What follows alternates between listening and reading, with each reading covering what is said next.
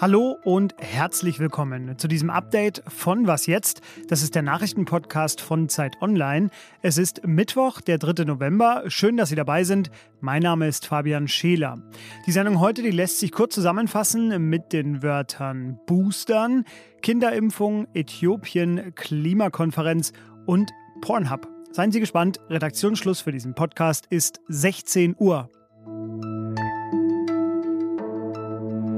Geschäftsführender Gesundheitsminister ist Jens Spahn noch und in dieser Rolle trat er heute zusammen mit RKI-Chef Lothar Wieler und dem Leiter der Charité-Forschungsgruppe zur Impfforschung, Live Sander, vor die Presse. Die Pandemie ist alles andere als vorbei, das war das Motto. Die vierte Welle sei nun voll da. Und deshalb ging es heute auch vor allem um den Weg aus der Pandemie und vor allem den Weg in den kommenden Winter. Das Tempo beim Boostern reicht nicht. Deutschland boostert also zu langsam. Spahn ärgert das. Impfstoff ist da, Zulassung ist da, die Erkenntnisse aus anderen Ländern sind da. Und insofern macht das aus meiner Sicht Sinn. Und ich möchte auch nicht, wissen Sie, wir bekommen Berichte, dass 63-Jährige, die sich eine Auffrischimpfung wünschen, denen gesagt wird, nee, das ist nicht gut. Spahn will den Booster für alle. Das bekräftigt er seit einigen Tagen, auch heute nochmal. Doch die Zuschüsse für die Impfzentren, die wurden im September eingestellt. Und es ist jetzt auch nicht ganz klar, ob die Hausärztinnen alleine das alles schaffen. Für die, denen es bisher empfohlen wird, das sind etwa 15 Millionen Menschen, sei die Boosterimpfung bei den Hausärztinnen und Hausärzten machbar. Das sagte der Chef der Kassenärztlichen Bundesvereinigung, Andreas Gassen. Warum überhaupt boostern? Auch dazu äußerten sich heute Spahn und Sander. Große Studien aus Israel zeigen, dass eine dritte Impfung mit einem mRNA-Impfstoff circa sechs äh, Monate nach der Impfung einen nochmal um circa 20-fach verbesserten Impfschutz bieten, verglichen mit der Zweifachimpfung. Ich meine, das ist jetzt nur ein, ein Bild aus Israel, wo man einfach sehr, sehr deutlich sieht, mit den Auffrischimpfungen ist es gelungen, die Kurven nach unten zu bringen. Wenn Sie so wollen, hat Israel sich aus der Delta-Welle ähm, effektiv rausgeboostert. Vergangene Woche hatte Jens Spahn nämlich den israelischen Gesundheitsminister Nizan Horowitz in Berlin getroffen. Ja, und ein bisschen, finde ich, hört man das bei allen Statements, äh, die heute gefallen sind, auch raus. In Deutschland gibt es also den Booster-Streit. In den USA hingegen werden ab heute auch Kinder ab fünf Jahren geimpft. Die Gesundheitsbehörde CDC hat das erlaubt. Joe Biden sprach von einem Wendepunkt im Kampf gegen Corona. Die logische nächste Frage natürlich für ganz, ganz viele Eltern auch hierzulande. Kommt diese Empfehlung auch in Deutschland, in Europa? Das bespreche ich mit Ingo Arzt. Er ist Redakteur im Gesundheitsressort von Zeit Online. Hallo Ingo. Hallo Fabian. Ingo, also wann wird denn die STIKO in Deutschland empfehlen, auch Kinder ab fünf Jahren impfen zu lassen? Nun, dazu muss natürlich die Europäische Arzneimittelagentur EMA den Impfstoff erstmal zulassen. Sie prüft bereits seit 15. Oktober, ob sie das tun wird. Ich vermute, dass sie in den nächsten Wochen darüber entscheiden wird weil sie sonst einfach sehr viel länger als die Amerikaner braucht. Ich glaube, den Schuh will man sich nicht anziehen. Erst dann wird die STIKO, also das deutsche Expertengremium, irgendwann darüber entscheiden, ob sie denn den Impfstoff auch empfiehlt. Und das könnte tatsächlich ungefähr zwei Monate dauern nach dem Start der Impfkampagne jetzt in den USA, bis von dort noch zusätzliche Daten zur Sicherheit des Impfstoffes aufgrund der breiten Anwendung dort vorliegen.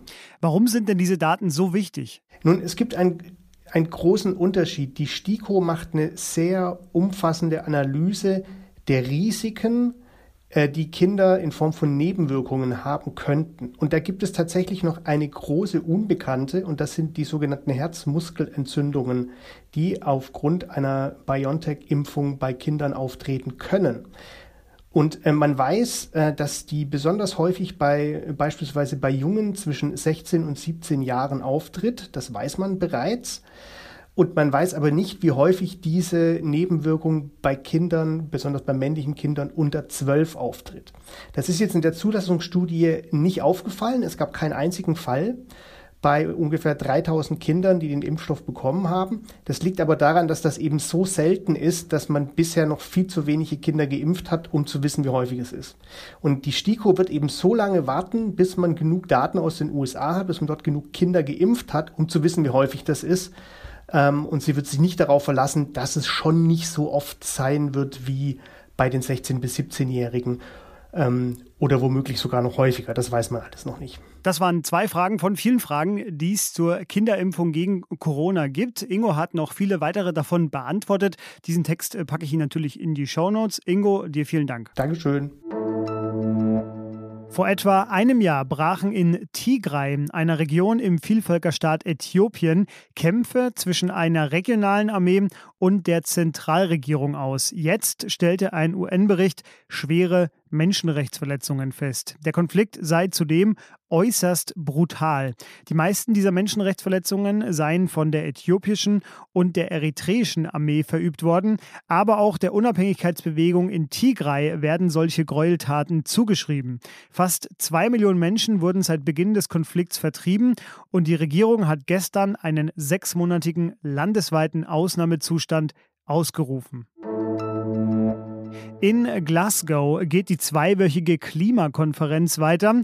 Ein Ergebnis von gestern Abend bzw. heute war, dass sich Ecuador, Kolumbien, Costa Rica und Panama darauf geeinigt haben, eines der größten Meeresschutzgebiete der Welt einzurichten. Diese neue Schutzzone soll unter anderem die Galapagos-Inseln umfassen und hat insgesamt eine Fläche von über 500.000 Quadratkilometern. Damit Sie sich das vorstellen können, das ist mehr als Deutschland, Österreich und die Schweiz zusammen an Fläche haben. Wir wollen noch mal genauer hinschauen und deshalb auch heute wieder unser Tagebuch aus Glasgow. Unsere Kollegin Elena Erdmann, die ist für Zeit Online in der ersten Woche vor Ort und sie schildert für uns im Podcast ihre Eindrücke von dieser gigantischen und gigantisch wichtigen Konferenz in so einer Art Podcast-Tagebuch. Heute ist in Glasgow der sogenannte Finance Day und darüber redet Elena nun. Bitte schön. Heute möchte ich über eines der größten und wichtigsten Klima, aber eben auch COP-Themen überhaupt sprechen, und zwar Ungleichheit oder Ungerechtigkeit. Das ist hier beim COP total deutlich zu spüren, aber eben auch Kern der ganzen Klimawandeldebatte. Historisch gesehen sind die reichen Nationen für den allergrößten Teil der CO2-Emissionen verantwortlich. Gleichzeitig sind die Folgen des Klimawandels vor allem im globalen Süden zu spüren. Also Hungersnöte, Überschwemmungen treffen dort die Menschen viel drastischer. Und das Ganze spiegelt sich hier auf dem Kopf sowohl in den Verhandlungen als auch schon alleine daran, wer überhaupt hier hinkommen kann. Dieser COP findet natürlich mal wieder in Europa statt. Das ist für viele Menschen aus dem globalen Süden schon alleine eine große Hürde, überhaupt hier hinzukommen. Gerade für NGOs ist außerdem das Problem gewesen, dass äh, jetzt in viele der Verhandlungen wirklich nur ganz wenige hineingelassen wurden und auch das wurde sehr stark kritisiert. Ich habe heute einen Inder gehört, der gesagt hat, er findet jedes Mal, wenn er in diese Räume reinkommt, wird er daran erinnert, wie unfair die Welt die Covid-Impfungen geregelt hat. Denn dort sind natürlich ganz wenige Menschen nur geimpft und hier ist es einfach jeder. Es gab zwar so ein Impfprogramm für COP-Teilnehmer, aber trotzdem ist auch das natürlich eine riesige Ungleichheit. Und er sagte dann, wenn er das anguckt, dann verliert er ein bisschen die Hoffnung daran, dass wir der Klimakrise irgendwie auf eine gerechte Weise begegnen können. Heute ist der Finance Day, da geht es vor allem auch darum, wie die reicheren Länder durch Ausgleichszahlungen Geld an den globalen Süden geben können. Einige Deals wurden schon verabschiedet, aber wirklich das, womit der COP wohl steht und fällt, ist natürlich dieses Versprechen, das im Paris-Abkommen gegeben wurde, dass die reichen Länder pro Jahr 100 Milliarden Dollar an den globalen Süden transferieren wollen. Und das ist bisher immer noch nicht eingelöst. Was noch? Genau dahin gehen, wo die Zielgruppe wartet. Das hat der Mathelehrer Chang Su aus Taiwan jetzt perfektioniert. Er bietet seine Online-Mathe-Kurse neuerdings auch auf der, nun ja, Erwachsenenplattform Pornhub.com an. Völlig ironiefrei übrigens. Er will ganz einfach nur mehr Leute auf sich aufmerksam machen und er dachte, er geht halt dahin, wo die Erwachsenen ebenso sind. Clever sage ich, und Sie können jetzt zumindest behaupten, Sie haben es zuerst hier gehört und kommen damit nicht in Erklärungsnot.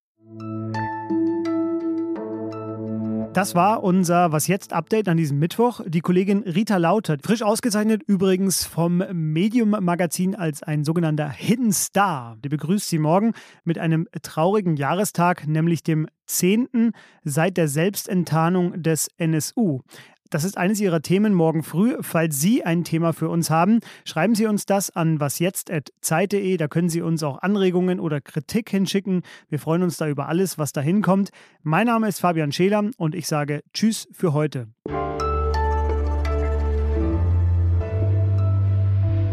Ob Changsu auch die Wahrscheinlichkeit berechnen kann, wie lange die Leute bei seinen Videos bleiben, naja.